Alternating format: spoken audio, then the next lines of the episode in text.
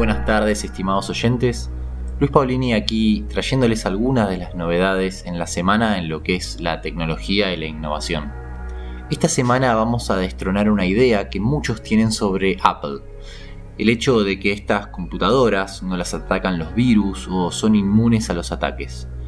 Estimados oyentes, lamento darles de baja esa idea porque quería comentarles que durante esta semana que pasó, un grupo de investigadores de la Universidad de Illinois junto con otros de la Universidad de Washington y Tel Aviv han descubierto que los chips de Apple tienen una vulnerabilidad que afecta a los procesadores de esta empresa y que puede ser utilizado como una puerta de entrada a las computadoras y teléfonos para robar los datos que contienen.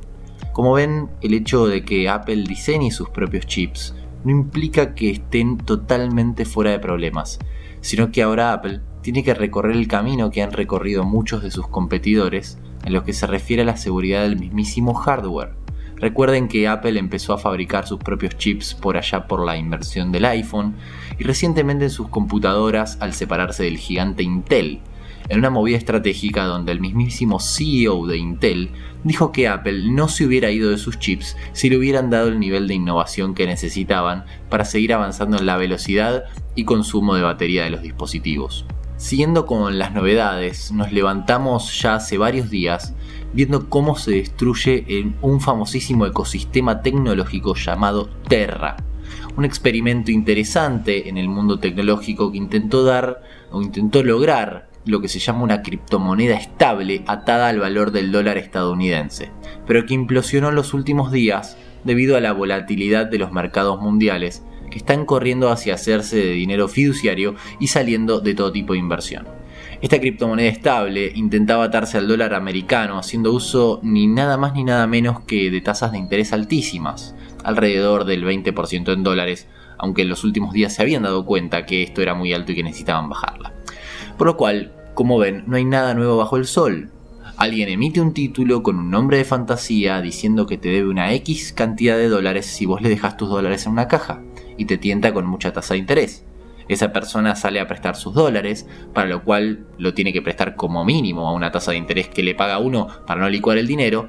Esos préstamos deben repagarse en su totalidad o de lo contrario se debe cobrar más tasa de interés para anular el, efecto de los deudores incobrables. Y además, y creo que acá está la clave, lo que se dejó en garantía debe como mínimo mantener su valor.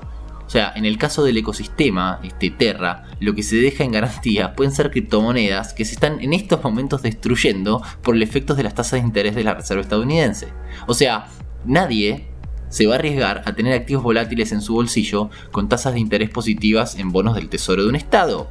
Por lo cual, como ven, durante el fin de semana el ecosistema empezó a caer. Primero su criptomoneda estable se desacopló del dólar y posteriormente otras criptomonedas que, ellos también emitían se empezaron a destruir. A esta altura del día miércoles 11 de mayo ya estamos bastante cerca de lo que sería partido liquidado, con un activo digital que vale migajas, muchísima, muchísima gente al nivel mundial con todos sus ahorros perdidos y donde nadie va a poder recuperar ni un centavo de lo que puso. Las preguntas que creo que valen hoy siempre son las mismas. ¿Entiende la gente en lo que invierte? ¿El ecosistema de cripto está haciendo las cosas de forma seria? ¿O son una máquina de inventar nombres y siglas en pos de hacerse los distintos?